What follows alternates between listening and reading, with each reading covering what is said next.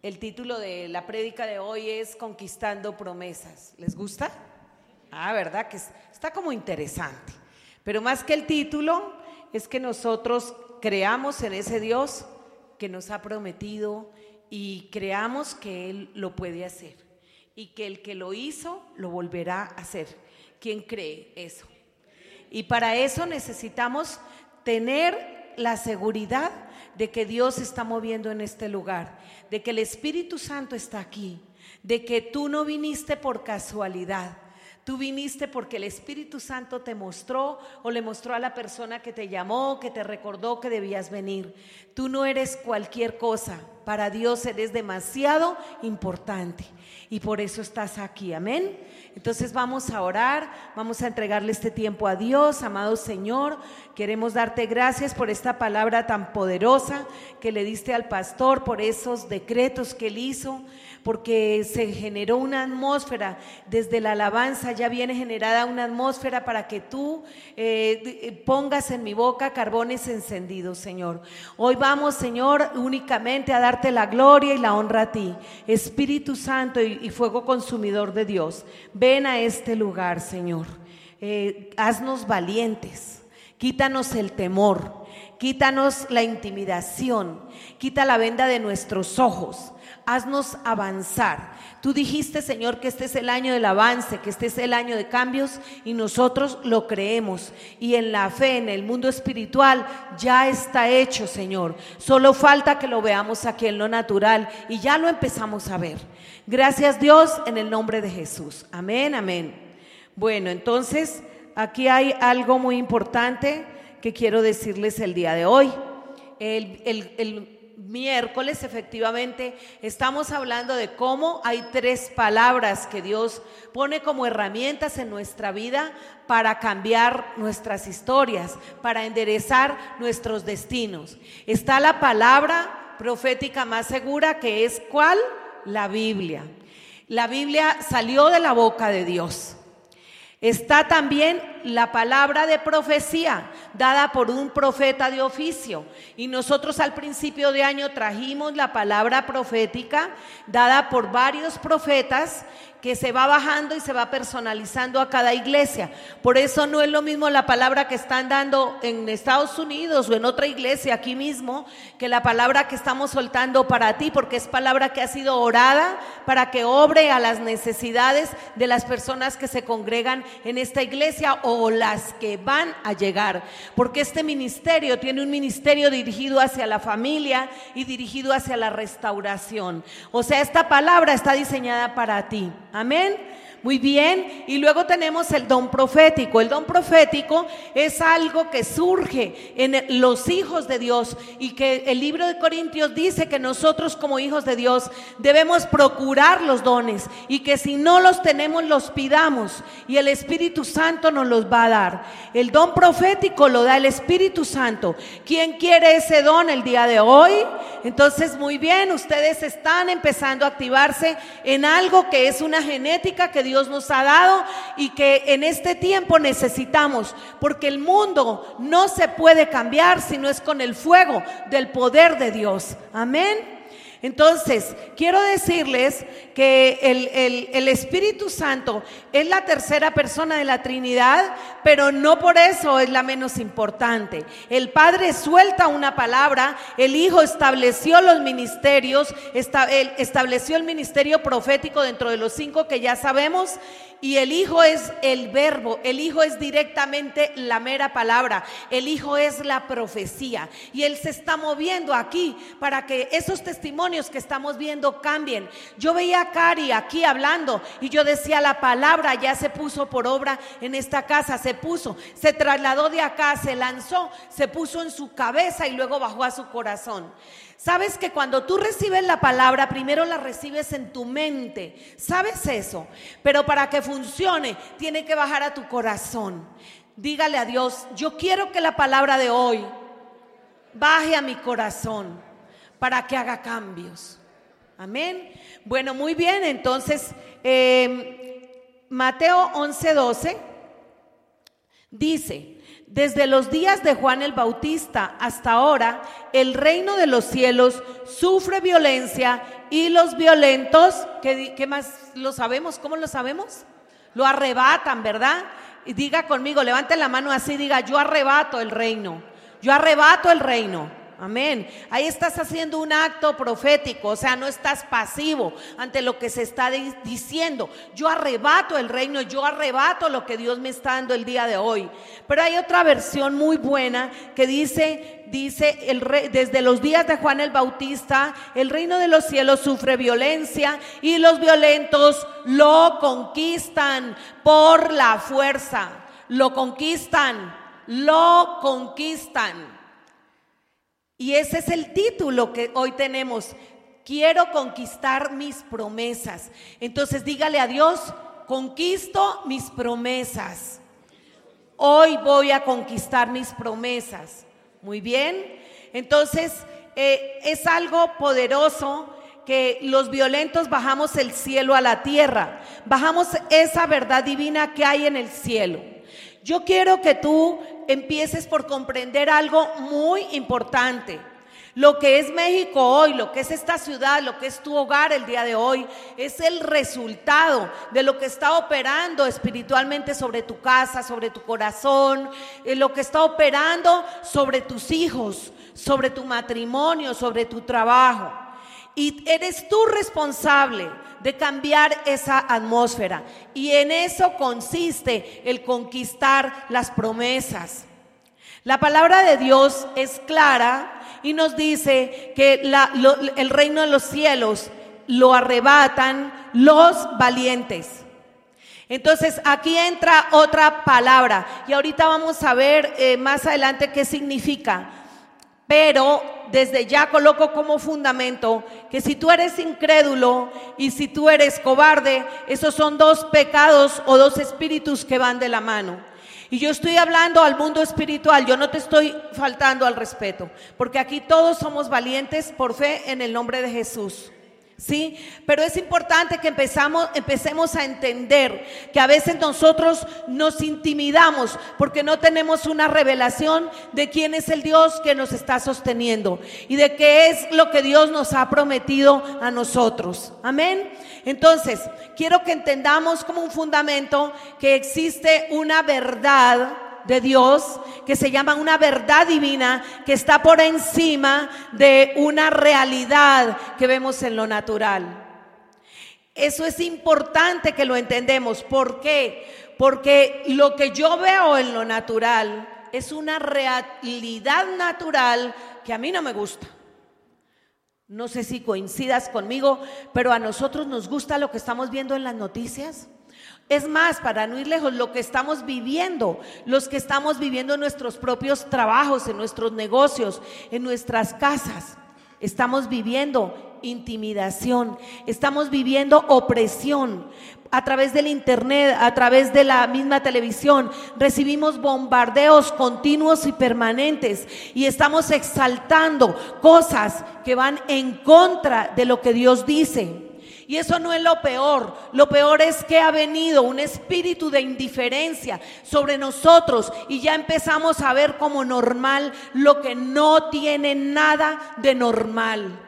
Entonces, por eso es que eh, la palabra dice el reino de los cielos lo arrebatan los despiertos, porque los despiertos son los que se dan cuenta qué es lo que está sucediendo en lo natural para decir, Señor, no me gusta esto y bajo el reino, porque tu verdad, que es tu palabra, está por encima de lo natural. Y por eso cuando yo digo que venga tu reino a esta iglesia, que venga tu reino a mi corazón, que venga tu reino al corazón de mis hijos, me estoy convirtiendo en una conquistadora. Eso se llama un espíritu de conquista. Amén. Está fuerte, ¿verdad? Pero está muy interesante. Yo sé que si tú estás acá es porque Dios te estaba preparando y había preparado tu corazón para recibir esta palabra. Yo quiero animarlos a que reciban esa palabra porque mm, algunos de ustedes ya saben que hace ocho días, hace ocho, poquito, un poquito más, dentro de toda la inseguridad que hay en México y en los países, no solo en México, en todas partes, pero es como para que nos activemos y nos despertemos, pues alguien, eh, personas armadas entraron a nuestro negocio y nos intimidaron, nos robaron, etcétera, pero no vamos a hablar más de eso porque no vamos a exaltar eso, solo lo menciono para decirles que cuando le preguntábamos al Señor, decíamos, Señor, pero ¿qué pasó aquí? ¿De qué se trata? Somos tus hijos, ahí sí como dicen, te servimos, Señor, pero ¿qué pasó? Estamos alineados contigo, creemos o muéstranos dónde no estamos alineados contigo, etcétera. Y Dios nos decía, Dios nos mostraba esta palabra. Hay cosas que no se hacen porque tus padres o tú estén en pecado. Hay cosas que Dios hace para la gloria de Dios. Y esa palabra había sido soltada hacía unos días aquí en la iglesia. Entonces, ¿qué es lo que pasa? A veces nosotros estamos en una zona de confort, como que se nos olvida, como que estamos en una burbuja y decimos, no, eso toca a otras personas, pero eso a mí no me puede tocar. Y resulta que cuando Dios quiere probarte, que también lo hemos visto, Él dice, a ver qué tanta fe tienes. Y resulta que el enemigo muchas veces quiere menguarlo a uno, quiere disminuirlo, quiere que eh, coloquemos por encima lo que vemos en lo natural y no le creamos a Él su palabra, a Dios su palabra.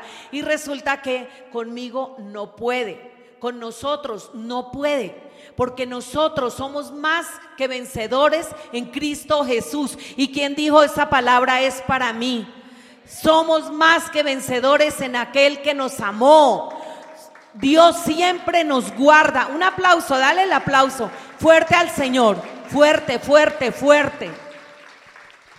Así que si el enemigo quería intimidarnos, no lo pudo lograr. Al contrario, nos activamos, vamos a otro nivel y nos despertamos y nos acudimos y decimos, esto es lo natural, pues aquí hace falta bajar el reino todavía más. Entonces, ¿qué fuerza necesitamos? ¿Qué fuerza? Porque dice que se baja con fuerza y con violencia. En Daniel 2, 23, voy un poquito rápido por cuestiones de tiempo, pero dice, a ti, oh Dios de mis padres, te doy gracias y te alabo, porque me has dado sabiduría y fuerza. Y fuerza. Y ahora me has revelado lo que te pedimos, pues nos has dado a conocer el asunto del rey. Recuerdan que todo está entrelazado, todo el programa espiritual que recibes en esta casa tiene, eh, está entrelazado para ti, está diseñado para ti. estábamos hablando hace dos semanas sobre que Daniel ayunó, Daniel ayunó y se propuso en su corazón no contaminarse de los alimentos que comían la gente que no conocía de Dios. Y dijo, le dijo al rey, él vivía eh, cautivo en Babilonia con su pueblo, y decías, por favor, que por lo menos el rey le, se conquistó al jefe de los eunucos y le dijo, por favor, que yo no coma sino solo grano, yo no quiero comer la comida del rey, por favor, porque él sabía en su corazón y se lo propuso, que quería dedicar un tiempo para Dios y que no quería alimentarse de lo que los paganos estaban entregándole. ¿Y eso qué significa? Que no, los paganos, lo que nos entrega el mundo, eso es lo que significa. ¿Cuál es la comida que nos da el mundo? Ya lo hablé. Son tantas palabras ociosas, tantas palabras perniciosas que se oyen en todos los medios de la, la, televisión y que después nosotros adoptamos y empezamos a hablar como normales. Y Daniel se propuso a santificarse. Hoy hablaban los jóvenes de la alabanza de la santificación. Sin la santidad nadie verá a Dios. Y nosotros eso es lo que intentamos enseñar y lo que queremos hacer, intentamos agradarle a Dios. Entonces, Dios mandó al pueblo, bueno, eh, así que es importante que tengamos muy claro ese, ese espíritu que Dios está soltando en nosotros para conquistar aquellas cosas que no hemos conquistado. Pero algo que estaba tocando el corazón Dios está tocando el corazón de su iglesia y a nosotros muy profundamente, porque en nosotros hay un latir tremendo por las familias y por los niños.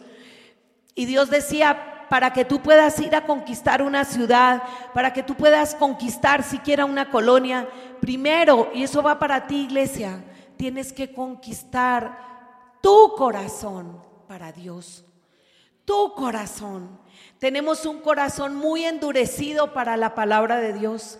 Y el día de hoy yo quiero que tú le digas a Dios, cierra por un momento los ojos, no para que te me duermas, que al contrario, quiero que estés despierto, pero dile a Dios, perdóname Señor, perdóname porque he sido duro, he sido muy dura para dejar penetrar tu palabra en mi corazón. He sido egoísta, no he pensado sino en mí. Y tú me estás moviendo, Señor. Me estás diciendo que me mueva. Perdóname, Señor. Pero yo no puedo conquistar ni siquiera el corazón de mis hijos. Dígale al Señor. Si tienes hijos y si no los vas a tener, tú por fe dile. Yo no puedo conquistar el corazón de mis hijos si primero no conquisto mi corazón para ti. Amén. Entonces, Dios empieza a operar de esa manera en nosotros. Tenemos que darle el espacio de nuestro corazón a Dios. Y ahí vamos a hablar de qué se trata la conquista. Eh, para ver la conquista, o sea, que es un espíritu de conquista, imagínense, por ejemplo, Hernán Cortés. Eh, estos días estaban anunciando por Netflix que hay una serie, Hernán Cortés, algo así, ¿no?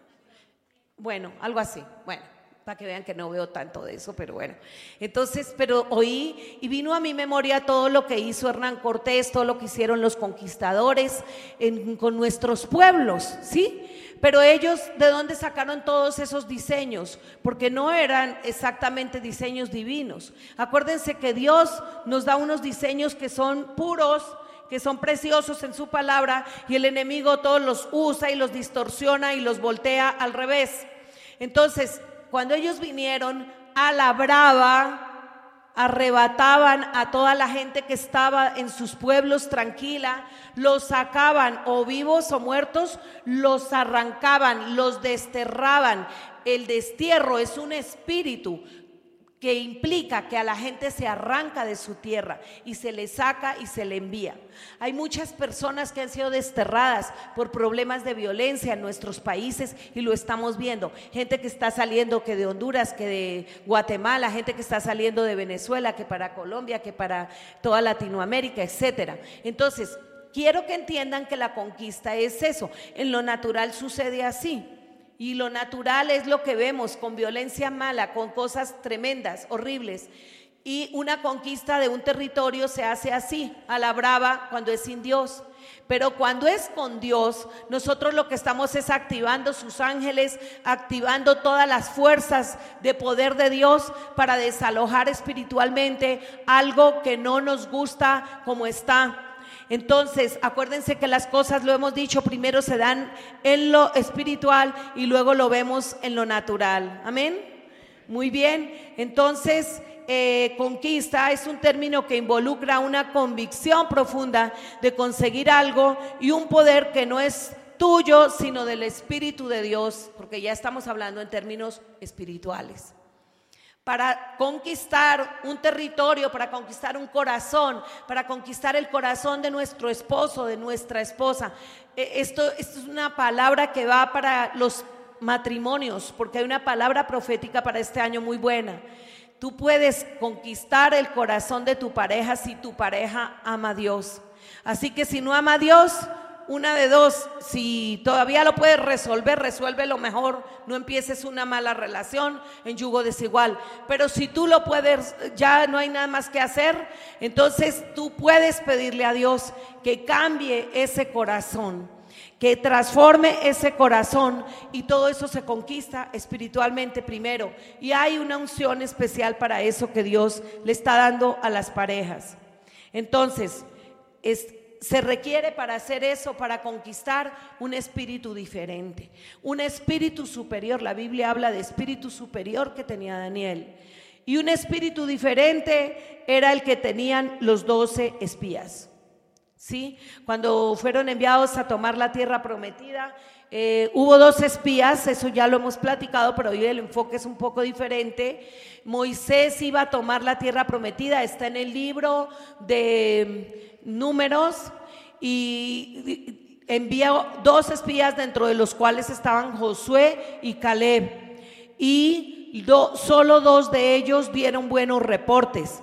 ¿Por qué? Porque tenían un espíritu diferente, dice la Biblia. Tenían un espíritu de conquista. Entonces, sí es importante tener un espíritu de conquista para que nosotros no nos conformemos como estamos el día de hoy. Es demasiado importante. Entonces, ¿quién es un conquistador? Es alguien que logra conquistar, es ganar y conseguir algo con esfuerzo, con habilidad y venciendo muchos obstáculos. O sea, no es fácil ser conquistador. Claro, conquistador de mujeres aquí en la tierra, sí, es facilísimo, sí, pero eso es la otra versión del conquistador que Dios quiere que seamos. Un conquistador guiado por Dios está esperando por la mujer que Dios tiene preparada para él. Una conquistadora, como Dios dice, está esperando por esa persona correcta para él, para ella. Muy bien. Entonces, el conquistador, ya vimos, eh, tiene que salir de su zona de comodidad. Conquistar no es de dormidos, no es de cómodos, no es de personas eh, que están sentadas y conformes con su situación. Este espíritu eh, se contrapone, más bien el espíritu de la pasividad o de, o de la conformidad se contrapone al espíritu de conquista. Y es hermano del temor, como les hablaba, es hermano de la preocupación, del desánimo y del espanto. ¿Ustedes se han sentido espantados en algún momento? ¿Se han sentido tristes? ¿Se han sentido intimidados? Iglesia, pregunto, ¿quién se ha sentido intimidado? ¿Quién se ha sentido desalentado?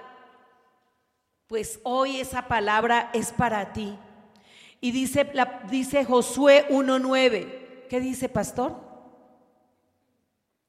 Dice, es que como he corrido mucho, perdón. Bueno, mira que te mando que te esfuerces y seas valiente. Por favor, tomen esa palabra todos. Si la pueden leer conmigo, Gerardo. A ver, mira que te, bueno, repitan conmigo. Mira que te mando que te esfuerces y seas valiente. No temas ni desmayes porque Jehová tu Dios estará contigo. ¿En dónde? En donde quiera que vayas. ¿Dijo que solo aquí en la iglesia? No, ¿verdad? Pero dijo, en donde quiera que vayas. Entonces, ¿cuál es el secreto? El secreto, como les dije el miércoles, es que venimos a la iglesia a empoderarnos, porque esto es como un lugar de reclutamiento y de entrenamiento nos empoderamos y de ahí salimos a aplicarlo. Porque si salimos empoderados y no tenemos a dónde depositar eso, estamos perdiendo el tiempo y estamos dejando de ser hacedores. El pastor en la primera prédica del año fue un reto que nos puso, que no fuéramos tan solo oidores, sino hacedores de la palabra. Y una persona que tiene espíritu de conquista, como Cari, es una persona que escucha la palabra y la ejecuta, la pone por obra. Entonces, yo ejecuto la palabra cuando digo no recibo el temor que el enemigo me quiso infundir a través de esa gente que no conoce de Dios. No lo recibí y declaro que tengo un espíritu de conquista y que al contrario, como dice la palabra de Dios, que para los que amamos a bien, todas las cosas ayudan para bien.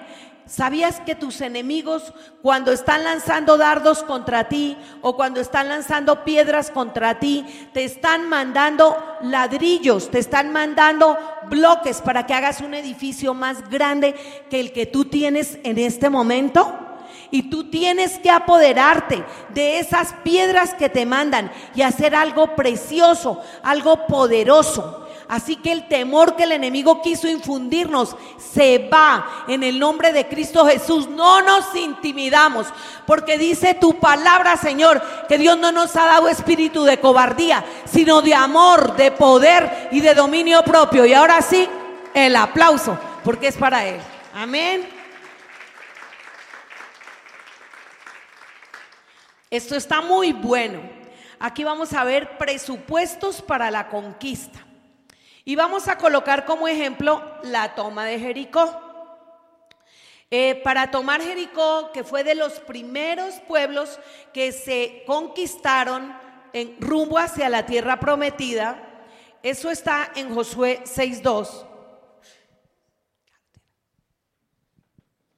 Mas Jehová dijo a Josué, mira, yo te entrega, yo he entregado en tu mano a Jericó y a su rey con sus varones de guerra.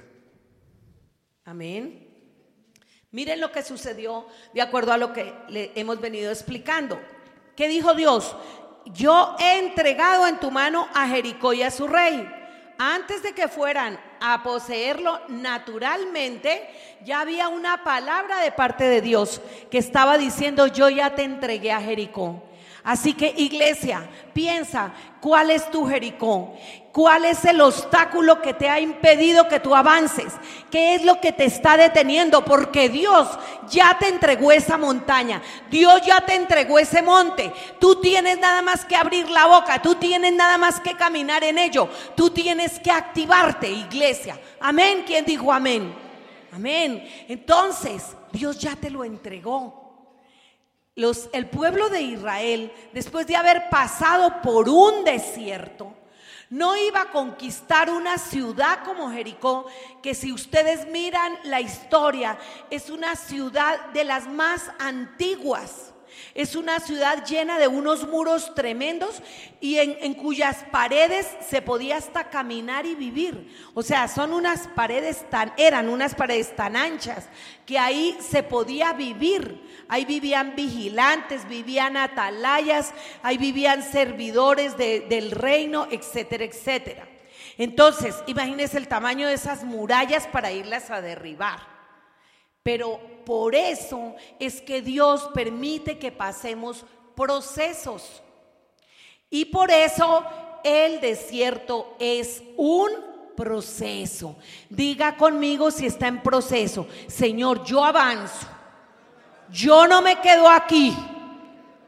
Amén. A ver, el desierto nos forma. Hay gente que quisiera salir de Egipto de una vez a la tierra prometida. Ay Señor, si tú eres Dios, sácame de aquí y llévame para acá. Pues, ay, tan bonito sería, pero así no funciona. Dios diseñó el, desierto, claro, no más por 16 días, pero lo demoraron 40 años a causa de algo que ya vimos, la murmuración, la queja y la crítica. Porque cuando Dios nos está probando, él está esperando a ver dónde está tu corazón. Hay una prueba, a veces nos quedamos sin un trabajo, a veces tenemos problemas en nuestro matrimonio, a veces tenemos, como lo que yo viví, una prueba muy fuerte. A ver qué tanto lo que usted dice si cree en mi hija. Y en ese momento nos pusimos a orar y nos pusimos a reprender y nos pusimos a clamarle a Dios. Y gracias a Dios no nos pasó absolutamente nada no nos pasó nada, porque el poder de Dios es grande. Entonces el enemigo va a amedrentarnos, el enemigo quiere sacarnos, quiere que tiremos la toalla, que digamos, no, esto ya no me sirve, esto no me interesa, pero Dios hoy te está diciendo, ninguna toalla, aquí yo tengo mi mano poderosa para que sigas avanzando por ese desierto y ama al desierto y bendice a Dios, ama al desierto sin el deseo de quedarte ahí. Simplemente alaba a Dios en el desierto porque vas a avanzar y vas a cruzar el Jordán y vas a llegar a tu tierra prometida si así lo haces. Porque apláudele a Dios.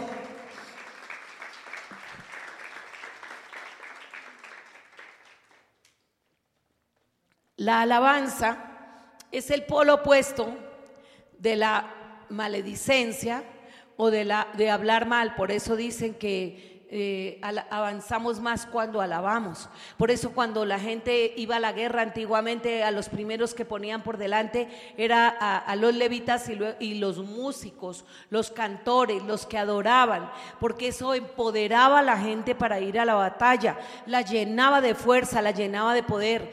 Entonces Dios quiere que en los momentos difíciles lo adoremos. Eso sonaría ridículo. Alguien me llamó al día siguiente lo que pasó. Clara, ¿qué pasó? Y no, pero terrible, lloraba más que yo. Le digo, no, no se preocupe. Eh, Dios nos protegió, Dios es precioso, Dios es poderoso.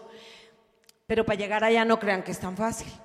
Primero tuve mi conflicto y tuve que reacomodarme y tuve que decir, bueno, ¿de qué se trata? En fin, pero Dios acelera nuestra sanidad cuando ve nuestro corazón. En todo caso, nosotros te adoramos, Señor. Y yo le decía al Señor, Señor, te adoramos. Mi esposo oraba y decía, Señor, te pertenecemos a ti. Nuestra vida te pertenece, nuestros hijos te pertenecen, este negocio te pertenece, esto es totalmente tuyo, esto es pasajero. Y, le dábamos gracias a Él porque en medio de tantas cosas siempre nos ha favorecido y siempre nos ha bendecido. Entonces, cuando uno hace eso, más rápido Dios lo promociona. Pero si uno se pone a alegar, estaría allá enclaustrada, ¿no? Y la pastora, ¿dónde está? La, o la profeta o el pastor o no sé qué. No, están, es que, ay, es que los asaltaron, están llorando. Oren por ellos. ¿De qué se trata? Bueno, el pastor no estaba ahí. Hubiera estado ahí, seguro que esa unción no hubiera dejado que me hubieran asaltado. Amén, gloria a Dios. Pero bueno, Dios quería probarme a mí. Así es la cosa. Bueno, muy bien. Entonces, Jericó, eh, el, tu Jericó, Dios está a punto de entregarte tu Jericó. Si tú lo crees, vas a ver grandes cosas, grandes cosas. Josué 6, 3, 5, lo leo muy rápido porque este no es el tema, sino es para ver cómo sucedió le dijo Dios a, sus hijos, rodearéis pues la ciudad todos los hombres de guerra. ¿Vieron lo que les estaba diciendo? Alrededor de la ciudad una vez. Y esto haréis durante seis días. Siete sacerdotes con siete bocinas de cuernos de carnero, de carnero delante del arca. Y el séptimo día daréis siete vueltas a la ciudad y los sacerdotes tocarán las bocinas, o sea, alabarán a Dios, darán grito de victoria. Eso es lo que quiere decir ahí. Y cuando toquen prolongadamente el cuerno del carnero, así que oigas el sonido de la bocina, todo el pueblo gritará a gran voz y el muro de la ciudad caerá. Entonces subirá el pueblo, cada uno derecho hacia adelante. Amén. Y Josué 1.8 le recomendó que ese libro, de, o sea, la palabra, o sea, que mi palabra no se aparte de tu boca, sino que meditarás en él de día y de noche, para guardar y hacer conforme a todo lo que en él está escrito. Luego repitió, porque entonces harás prosperar tu camino y todo te saldrá bien. Amén. Un aplauso para el Señor. Un aplauso. Es increíble, increíble. Y me encanta hacer énfasis en esta parte que dice, harás prosperar tu camino. O sea, no, eh, Dios nos da juego. Haga de cuenta, Él quiere trabajar en equipo con nosotros. Pues Él podía tumbar esos muros después de que oremos, lógicamente. Pero Él nos da juego. Dice, a ver, a ver, tú has orado, tú has ayunado, tú has clamado, tú quieres conquistar ese Jericó. Entonces toca la trompeta. O sea, yo desde acá con mi dedo empujo ese muro. Pero tú toca la trompeta, tú alábame, tú adórame y en la adoración yo voy a desatar todo lo que tú me estás pidiendo. Amén. Entonces esos son los cambios que Dios quiere hacer en nuestra vida. Esta palabra es muy poderosa. Ahora veamos cómo Josué y Caleb entraron a la tierra. O sea, ya habían derribado Jericó. Y derribar Jericó era algo muy tremendo, como les digo. Espiritualmente, ¿cómo sucede esto? Antes de avanzar, eh, yo les quería, eh, bueno, en alguna oportunidad le comentaba a alguien que Dios eh, en Colombia en una oportunidad me iba a promover. Y yo fui donde mi pastor en ese tiempo y le dije, es que tengo muchas enemistades en mi trabajo Em, tenía buenos resultados en ventas. No sé si les haya pasado, pero a veces hay envidia. Por ahí hay envidiosos, ¿no? Envidiosillos. Entonces, eh, había muchas envidias y estaba en una atmósfera de trabajo muy horrible. Le dije, pastor, por favor, ayúdeme a que la gente se calme, porque yo quiero tener paz en mi trabajo. Entonces dijo, no, tú ora. Ora primero para que Dios cambie el corazón de esas personas. Y yo le dije, ay, no, yo no quiero orar por esas personas. Son muy feas, son muy odiosas. No, es que tienes que orar por ellas. Entonces, eso es, ese es tu reto en este momento para vencer ese obstáculo. Yo le dije, ay, no. Pero la verdad se me hace tan duro, no sé si a ustedes les pase lo mismo, pero a veces es muy duro tener que orar por la gente que le ha hecho a uno tanto daño, ¿o no? Ay, no vamos a decir que es fácil, ¿no? Es bien complicado, es bien difícil. Pero a la voz de que dice el, me dice mi pastor, es que Dios te quiere promover y yo, ay, no tan interesada, pero yo como así, entonces dijo, no, hasta que tú no ores por esas personas y les perdones, pero Dios te va a promover. Y le dije yo, ay, ¿eso cómo va a ser? Entonces dijo, hay una sede de tu empresa en tal lugar y yo le dije, sí. Entonces dijo, pues tú vas a estar allá como cabeza y no como cola en poco tiempo, si sigues todo lo que yo te estoy diciendo al pie de la letra. Entonces yo, wow, y yo pensaba y dije, wow, que es imposible, o sea, en lo natural era, era absurdo, era salir de unas personas muy destacadas, muy preeminentes, o sea, nada que ver. Pero yo tomé esa palabra, dije, si este es mi pastor que conoce mi necesidad y me lo está diciendo, no es cualquier pastor, no es cualquier persona, no es cualquier profeta, me lo está diciendo mi pastor, yo lo voy a hacer. Y entonces le dije, ¿y cómo hago? Dijo, no, pues primero póngase a orar por ellos.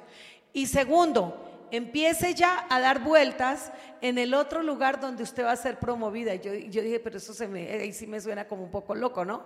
Entonces me dio Josué 6, que les acabo de leer, 3 al 5. Y me dijo, empiece a trabajar con esta palabra. Yo quiero ponerte ese reto a ti. Si hay un Jericó muy grande que tú quieres conquistar, empieza a hacerlo y cada cual hágalo como Dios se lo proponga en su corazón. Pero yo fui, hice las seis vueltas el la, siguiente semana y luego hice las siete vueltas el séptimo día y oré y grité y alabé a Dios. Allá, bueno, solo yo me entendía y al poco tiempo eh, fui promovida a ese cargo. Entonces, Estoy hablando del poder sobrenatural de Dios, no estoy hablando de cosas que se hagan en nuestras fuerzas o con intrigas o hablando con el jefe, con la jefe, no, estoy hablando de una palabra que me dio mi pastor con el don de profecía y yo la acaté y la hice eh, así que para aquellas personas que están acostumbradas a racionalizar tanto la palabra y a decir, no, es que esto no es lógico, es que así esto no funciona, pues hoy te digo, Prepárate iglesia porque este año es un año de cambios. Este es un año donde veremos las manifestaciones más grandes del poder sobrenatural de Dios. Este es un año para conquistar aquellas cosas que tú no habías logrado. Hay una unción aquí del espíritu de rompimiento para conquistar lo que es muy difícil de conquistar. Si tú lo crees, que se haga como tú lo crees. Amén. Bueno, entonces, ¿cómo? Eh, ya vimos cómo opera el espíritu de conquista. Está despierto y es obediente. Ahora, ¿cómo opera el espíritu de cobardía? opera con imposibilidad, con distorsión a lo que Dios piensa. Mas los varones que subieron con él dijeron, no podré, a ver, vámonos para acá, a ver, estamos en, estamos en números 14, no, números 13, números 13. En números 13 dice que Jehová, 1, eh, 13, 1, muy rápido lo voy solo a leer. Dios habló a Moisés y le dijo que enviara hombres a reconocer la tierra, la cual dio a los hijos de Israel y que uno por cada tribu. Bueno, eso fue en el 1. Más adelante dice, en el versículo 27, eh, eh, les cuento qué pasó en ese inter. Ellos se fueron, reconocieron la tierra y regresaron con unos frutos enormes y eso ya lo sabemos. Pero acá lo interesante es esto. En el versículo 27 dice, llegaron y les contaron diciendo, nosotros llegamos, o sea, llegaron a narrar lo que había pasado allá. Nosotros llegamos a la tierra a la cual nos enviaste, la que ciertamente fluye leche y miel, y este es el fruto de ella. Mas el pueblo que habita en aquella tierra es fuerte. Las ciudades son grandes y fortificadas. También vimos allá los hijos de Anag, Amalek, que habita en el Negev. Y vimos al Eteo, al Jebuseo, al Amorreo. Bueno, vimos a una cantidad de gente. O sea, estaban como asustadísimos. Estaban poseídos por el temor. Pero el verso 30 dice, ¿qué hace el espíritu de conquista de Caleb? Dice, hizo callar Caleb al pueblo delante de Moisés y dijo, subamos luego y tomemos posesión de ella, porque más podemos nosotros que ellos. Más, los varones que subieron con él le dijeron, no podremos subir contra aquel pueblo, porque es más fuerte que nosotros. Y hablaron mal entre los hijos de Israel de la tierra que habían reconocido la tierra por donde pasamos, dijeron, para reconocerla, es tierra que traga a sus moradores. Todo el pueblo que vimos en medio de ella son hombres gigantes de estatura. También vimos gigantes a los hijos de Anac. Éramos nosotros, a nuestro parecer, como langostas. Y así le parecíamos a ellos. O sea que vemos que ellos se veían mal y también creían que así los habían visto. ¿Sabías que como tú juzgas a los demás es porque tú te sientes así? Por eso dice un dicho, el ladrón juzga, ¿por qué? Por su condición. Ellos estaban juzgando y se sentían tan inferiores porque ellos eh, tenían complejos, estaban mal. Entonces, en síntesis, ¿cómo opera el espíritu de cobardía? Primero, con imposibilidad distorsionan lo que Dios piensa. Aunque Dios le ha dicho, tú eres mi hijo amado, te he dado la tierra por, eh, por herencia, te he dado las naciones, pero sigue pensando mal de sí. Dice, mal los varones que subieron con él dijeron, no podremos subir. Eso es pensar con imposibilidad. ¿Qué otra cosa hace una persona que está atemorizada y que está acobardada? O sea, no está operando en ella el espíritu de conquista. ¿Qué más hace? Maldice. Maldice y murmura. Ahí dice, hablaron mal de entre los hijos de él, Israel, de la tierra. Como la gente que viene a México a hablar mal de México. Entonces dice uno, bueno, pero pues sería mejor que se fueran a su tierra, ¿verdad? En la carne, en lo natural, ¿no? Pero bueno, en lo espiritual nos toca orar, pero así nos pasa a todos. Hablar mal de la tierra, si tú quieres que te vaya bien en un lugar, lo primero que tú tienes que hacer es bendecir la tierra y sus moradores. Amén. Acomplejados, las personas que tienen cobardía son acomplejados. También vimos allí gigantes, los hijos de Aná, eh, ahí se notaba, cuando dice éramos nosotros como langostas, otra versión dice como gusanos. Muy bien. Entonces, ya en síntesis, ¿cómo opera el espíritu de conquista? Entonces el espíritu de conquista al contrario opera con sentido de valía, con sentido de valor. Y eso se detecta primero con una percepción alineada a la percepción de Dios. Cuando yo siento que soy hija de Dios, digo, no tiene por qué pasarme esto. Hubo algo que, en que se abrió una puerta, o acá qué sucedió. Pero tengo que cuestionarme y tengo que ver qué puerta está abierta para cerrarla. Amén. O tengo que preguntarle a Dios y si me dice, es para tu es para mi gloria, ah bueno, Señor, entonces yo quiero que se manifieste tu gloria. Yo quiero ver tu gloria, entonces yo quiero ver a esos hombres salvados, yo quiero ver a esos hombres convertidos en buenos ciudadanos. Yo quiero ver cambios. Eso, eso hace la persona que tiene ese espíritu de conquista. Segundo, bendice el territorio donde se va a conquistar. Josué y Caleb fueron los únicos que vieron que esa tierra era en gran manera buena. No la vieron siquiera buena o buenecita en gran manera, dice la Biblia. O sea, yo creo, yo declaro que estas colonias, que esta ciudad de México, este país México, es en gran manera bueno. Yo declaro que estas colonias que son ollas hasta hoy de drogadicción se levantan en el nombre de Jesús porque llegan los hijos de Dios, llegan las flechas y comparten el Evangelio. ¿Quién dice amén? ¿Quién dice yo bajo el reino en ese lugar? Yo bajo el reino. Amén, gloria a Dios, el aplauso es para el Señor. ¿O ustedes creen que Tepito era la misma olla que es hoy?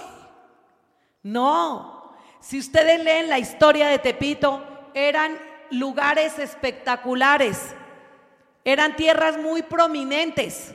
Si ustedes estudian lo que eran nativitas, por ejemplo, eran lugares agrícolas por excelencia, donde abundaba el sorgo, el trigo, el maíz. Eso, eso se llama una tierra en gran manera buena. Entonces, ¿qué hace un hijo de Dios? Un hijo de Dios empoderado dice, esto no era así. Dios quiere restaurar mi tierra. Yo quiero volverla al estado original en que Dios nos la entregó. Y es responsabilidad tuya y mía si amamos este país o el lugar donde Dios te ponga por pies que tú te hagas cargo de que eso sea restaurado y de que eso vuelva al estado original como Dios nos lo entregó. Amén. Si tu matrimonio está mal, si tu, tu, empresa ya no da más, es tu responsabilidad, excepto que Dios te esté diciendo, cierra eso porque ahora te voy a abrir un pozo mejor, como le dijo a Isaac con su rehobod. Le dijo, ya no pelees más, hijo, por esos pozos donde hay tanto pleito y contienda. Te voy a dar un pozo grande, un rehobod, que significa pozo sin pleito y sin contienda. Y eso es lo que Dios nos quiere dar este año a los que le creemos nos va a dar un rehobot. ¿Quién quiere un rehobot? Un pozo sin pleito y sin contienda en lo natural. Porque tú vas a librar esa batalla. ¿En dónde? En lo espiritual. Porque las armas de nuestra milicia, ¿qué? No son carnales, muy bien. Entonces una persona también empoderada con el espíritu de conquista no tiene complejos. Y aquí voy cerrando. No tener complejos es atreverse a decir, como dijo Caleb, qué osadía. Nosotros nos los comeremos como si fueran pan. Amén. En Colombia se dice, eso es pan comido, ¿cierto, Elvia? Allá dice, no, eso es pan comido. Cuando el, el, maestro le ponía una tarea fácil al alumno o el jefe al trabajador, le dice, haga esto. Entonces, si lo ve fácil, dice, ah, no se preocupe, eso es pan comido. Entonces, yo quiero que hoy nosotros veamos el evangelismo como pan comido. Pero ¿saben por qué? Porque no es en las fuerzas de ustedes. No lo veamos con desgano, no lo veamos de malas, de mala gana. Veámoslo por pasión. Ustedes saben que Jesús, ¿por qué evangelizaba y por qué, por qué iba y atendía las almas? Los liberaba. Porque había una cualidad en él, la compasión. La compasión. Y eso significa hacerlo como compasión. Jesús era movido por compasión. A nosotros nos debe doler que el vecino esté drogadito. Nos debe doler, no solo porque nos estorba, porque vende la droga al frente de nosotros, no, porque es un alma, es un hijo, es una criatura de Dios y es tu responsabilidad volverlo hijo de Dios si está apareciendo ahí, ¿se acuerdan la diferencia entre criaturas e hijos? Todos son criatura de Dios, pero no todos son hijos de Dios. Pero ustedes oyen en lo natural, la gente dice, ay, todos somos hijos de Dios. ¿Usted por qué dice, ahí se las da de muy cristiana? Si yo también soy hija de Dios, ¿sí? ¿Ya recibiste a Jesús en tu corazón? Ah, no, pero yo tengo mi catecismo, yo voy a la iglesia todos los domingos, yo, ¿sí? Es que ser hijo de Dios, dice la Biblia, a los que le recibieron a los que creen en su nombre, les dio potestad de qué? De ser hechos hijos de Dios. Es a los que recibieron a Jesús, a esos, ellos. Entonces es nuestra responsabilidad volverlos a ellos hijos de Dios. Entonces, iglesia, por favor, necesito ya administración. Urias, Urias, por favor. Pasa, hijo. Avívate, espíritu de conquista. en el nombre de Jesús. Muy bien, están despiertos, eso está muy bien. Entonces vamos ahora sí Apocalipsis 21, 7, 8. ¿Lo tiene, pastor? Porque este está tremendo. Este sí, por favor, apúntenlo, apúntenlo, por favor, y pídanle a Dios que los ministre en esto. El vencedor heredará estas, estas cosas, y yo seré su Dios, y él será mi hijo. Pero los cobardes, incrédulos, abominables, asesinos, inmorales, hechiceros, idólatras y todos los mentirosos tendrán su herencia en el lago que arde con fuego y azufre, que es la muerte segunda. Wow. Entonces, mire esta palabra, iglesia, tan tremenda. El vencedor, para ser vencedores, para ser conquistadores, estas cosas, dice, el vencedor heredará estas cosas. ¿Y qué cosas hereda un vencedor? ¿Qué cosas hereda una persona con espíritu de conquista? O sea, ustedes y yo. Dice, yo seré su Dios y él será mi hijo. Amén. Dios, el Dios más grande, el que creó el universo, el que hizo todo, será nuestro Dios, dice acá. Y nosotros seremos sus hijos. Pero Él está esperando que nosotros nos movamos, que demos un pasito de fe. Y es palabra profética porque está en Apocalipsis. O sea, ya son tiempos de cumplimiento esta palabra. Y vea lo que está diciendo. Pero los cobardes, ¿no la sacaron Gerardo? Pero los cobardes, incrédulos, abominables, y ahí sigue. Si ustedes se dan cuenta, algo que quiero que entendamos hoy, la cobardía y la incredulidad van de la mano. Así que en este momento, iglesia, yo quiero que tú despiertes, ya casi terminamos, pero es importante que te actives en esto. El espíritu de incredulidad no permite, es el bloqueador más grande que tenemos de las bendiciones poderosas que Dios tiene para nosotros. Dios no quiere que tú seas solamente un observador de la tierra prometida, que la veas de lejos y digas, ay, tan bonito, mire esos edificios, ay, mire tan padre, e- e- ese matrimonio tan bien hecho, mire es- esos hijos que, que hablan del poder de Dios, que son empresarios, que son cabeza y no cola. Miren eso, Dios no quiere que tú lo veas en los demás, Dios quiere que tú pongas el pie en la tierra prometida y que lo llames a Él Padre. Pero Él quiere quitarte hoy ese espíritu de temor, porque tú no lo has identificado, pero el espíritu de temor tiene como anexos la cobardía y la incredulidad. Si tú creyeras, por eso dice la Biblia, con que tú creyeras, con que tengas un poquito de fe, como un pedacito de mostaza. Tú le dirías a ese monte, muévete, y ese monte se movería. Así que la fe hay que activarla. El día de hoy les mandamos lo del ayuno de hoy. Es muy específico que ustedes vean la palabra cada día del ayuno y que lo apunten en su libro y que hagan esas oraciones que dice ahí sean conquistadores, sean conquistadoras, hagan lo que Dios les está indicando. Como yo lo hice esa vez que me parecía increíble que fuera yo a hacer cosas que en lo natural es ridículo. Bueno, hoy tu pastora te está diciendo, tu pastor lo dijo, lo decretó, sean hacedores, hagan lo que les estamos diciendo. El día de hoy fue un día también muy poderoso. Si no lo has hecho, actívate. Y si tú no habías empezado el ayuno, pues tu ayuno no va a ser de, de 21 días, va a ser de 14 días, pero va a ser bien hecho. Lo vas a empezar hoy. Y dile, Señor, te dedico este ayuno como Daniel.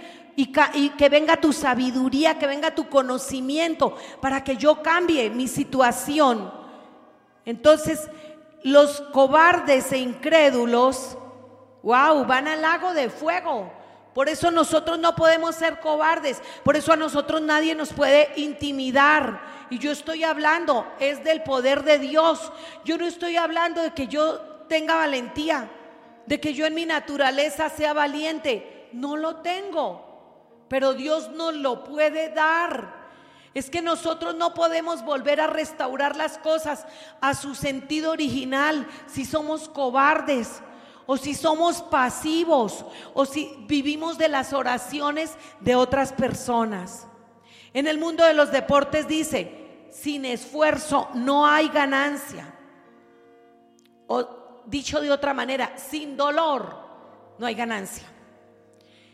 Así que iglesia, despierta, madura, sacúdete. Si tú eres de los que todavía te ofendes, porque alguien te dice cómo mejorar o porque alguien te exhorta, hoy sal con madurez. Hoy di gracias, Señor, que hay todavía alguien que tiene la valentía de decirme en mi cara aquellas cosas que no están bien. Quizás tú la mandaste para decirme algo que no está bien en mi vida. Los primeros cristianos tuvieron que despertarse, ¿sabías? Y la iglesia nunca creció jamás tanto como cuando mataron a Esteban. Porque dice la palabra de Dios que para vivir primero hay que morir. Yo tengo que sacrificar mi ego. Yo tengo que sacrificar el deseo, el anhelo de ser famoso o de ser famosa como empresaria o como conferencista o como qué sé yo. Yo tengo que morir a eso para que primero Dios, el Cristo, que fue a la cruz por ti, por mí, se ha levantado en mí. Yo tengo que morir a esas cosas para que pueda pensar en los demás. Porque si yo estoy pensando solo en mí, yo no puedo pensar en, en el policía que está llevado de la corrupción, no puedo pensar en la señora que está sin despensa, no puedo pensar en el drogadicto, yo no puedo pensar en otros. Así que por eso es que Dios quiere que el ego lo matemos y ahí vendrá el botín.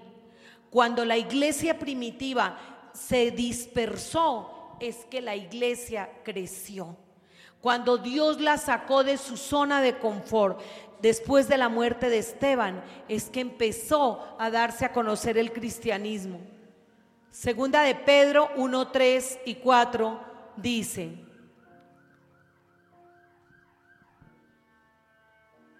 Todas las cosas que pertenecen a la vida y a la piedad nos han sido dadas por su divino poder, mediante el conocimiento de aquel que nos llamó por su gloria y excelencia.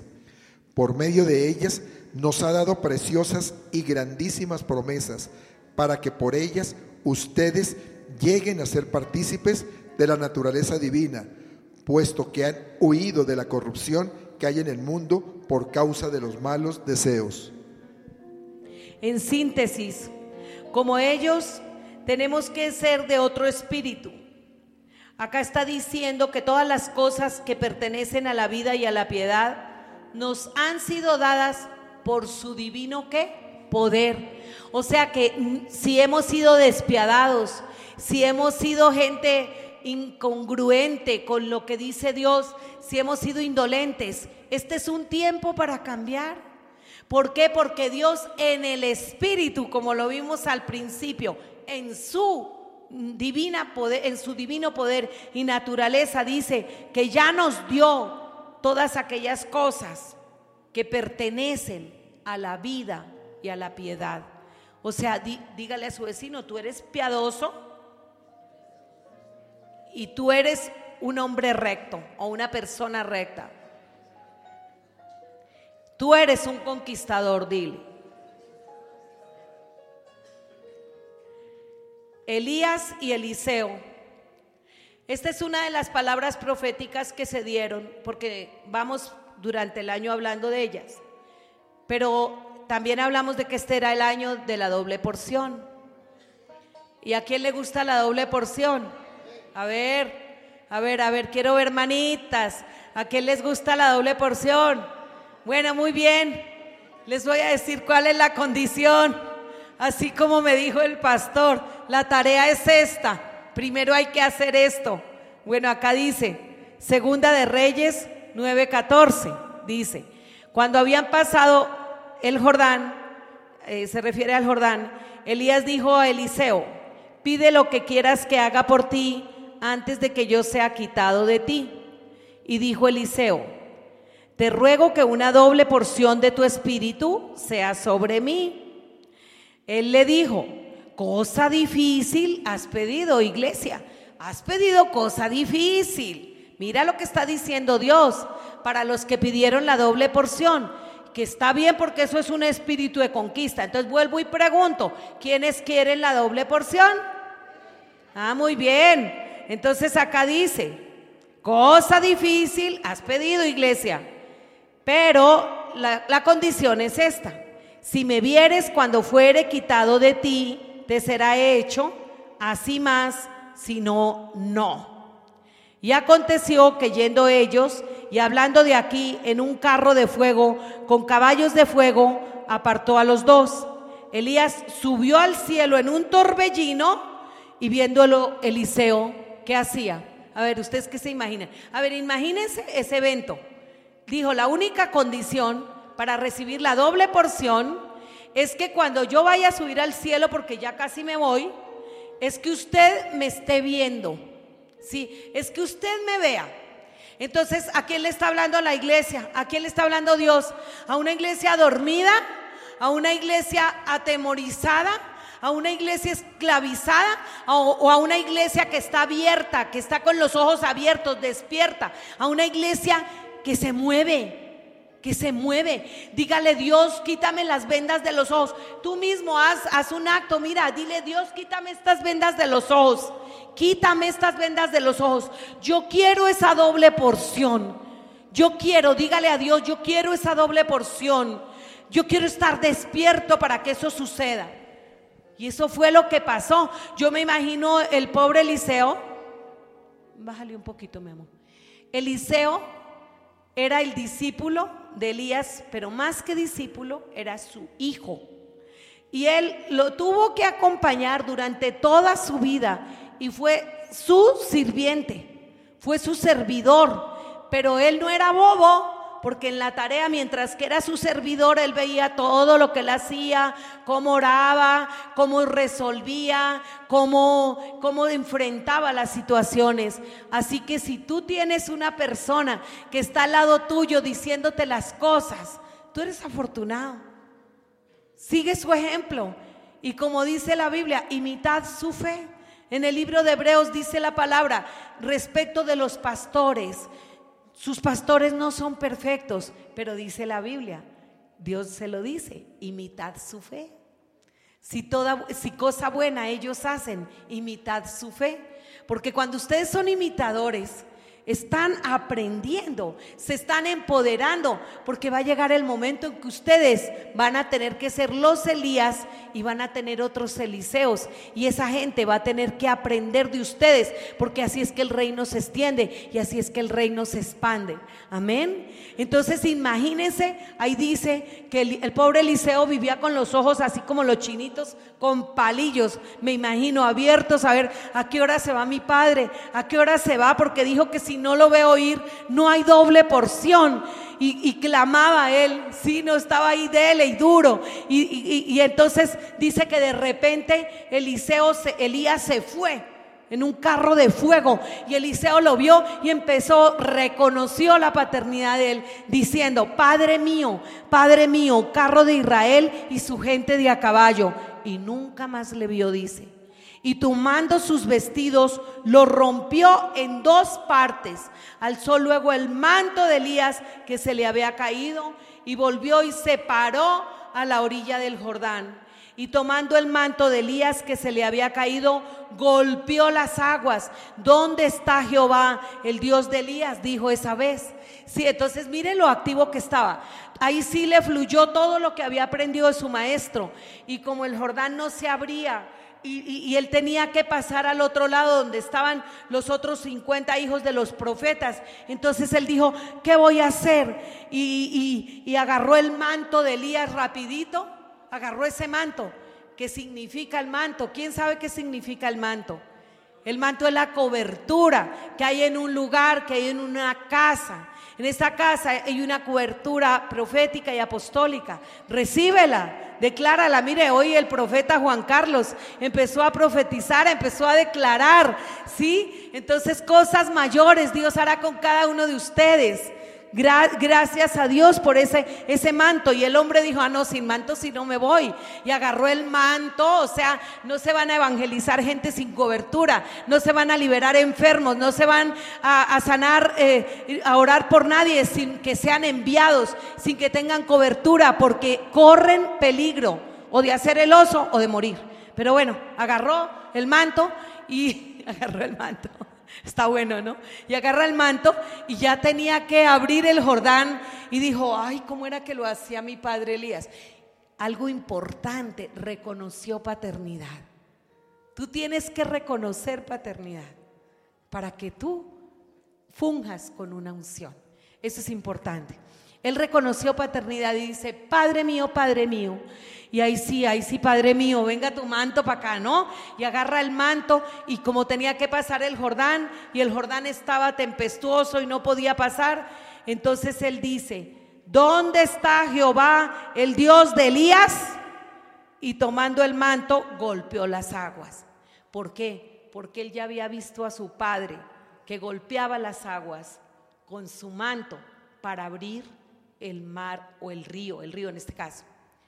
A veces Dios quiere que tú golpees las aguas con un manto apostólico y profético, evangelístico, para que se abra ese río Jordán, para que se abra ese mar de imposibilidades. Tú tienes que aprender a conquistar tu tierra. Yo no sé qué tierra tú no has conquistado, pero hay un terreno espiritual.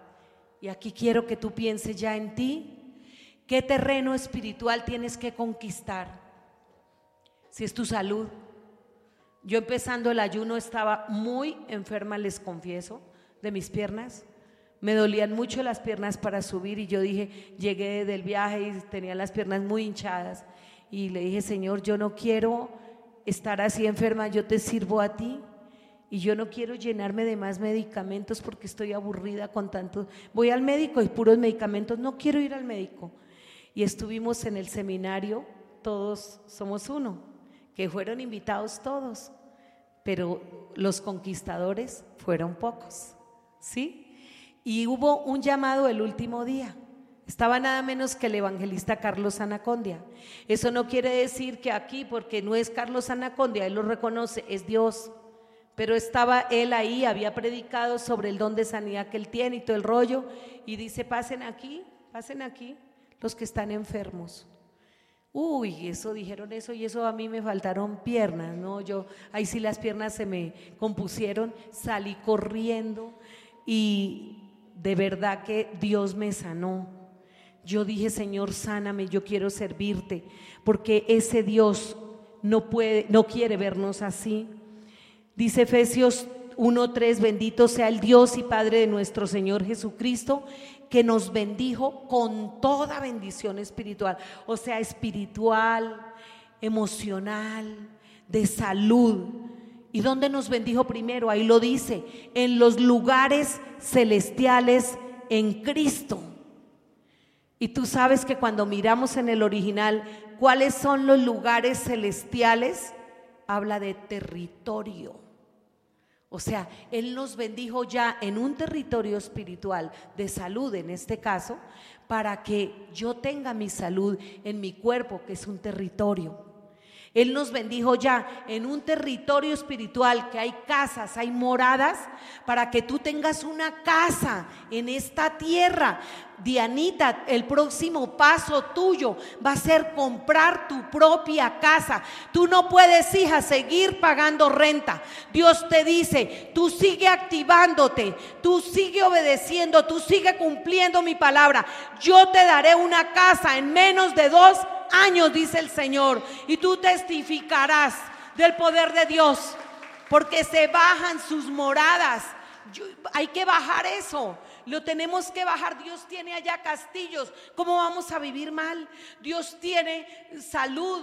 Dios tiene bendiciones para nosotros. Y yo no estoy hablando del Evangelio de la Prosperidad. Yo estoy hablando de que tenemos que cambiar un corazón, de que no es gratis. Ay, no, compramos la lotería, ya Dios me lo dio y ya mañana y soy multimillonaria. No. No estamos predicando ese evangelio, estamos predicando un evangelio sano, un evangelio real que Dios quiere darnos todo conforme a sus riquezas en gloria en Cristo Jesús. Amén. Colosenses 2:20, vosotros estáis completos en Él, que es la cabeza de todo principado y potestad. O sea, yo no tengo que tener ningún temor, yo estoy completa en Él. Él es la cabeza de todo principado y potestad. Él es la cabeza de todos los presidentes, de todos los jefes, de todos los gobernadores, de los Trump, de los Macron, de todos. Él es la cabeza de todos. Así que no le tengo temor a nadie. Nada me intimida porque yo soy una hija de Dios y Él está conmigo en todo. Romanos 8.1, y si el espíritu de aquel que levantó de los muertos a Jesús, 11, mora en vosotros, mire la condición, si el espíritu, que no es de cobardía, sino de temor, de amor y de dominio propio, si ese espíritu que levantó de los muertos a Jesús mora en vosotros, el que levantó de los muertos a Cristo Jesús, mire lo que pasa, vivificará también vuestros cuerpos mortales por su espíritu que mora en vosotros. ¿Quién vino enfermo? ¿Y quién cree que Dios lo va a sanar? Entonces, pongámonos de pie, vamos a pedirle a Dios, vamos a, a declarar, vamos a sacar de nuestro territorio todo aquello que no nos pertenece, que no le pertenece, todo aquello que el enemigo sembró. ¿Sabías que el enemigo también siembra cosas en tu vida, en tu ministerio, siembra cosas en tu mente para que tú no avances? Lo primero que vamos a hacer es sacar todo lo que está ahí y vamos a, a recuperar, vamos a quitarle al enemigo lo que nos ha robado.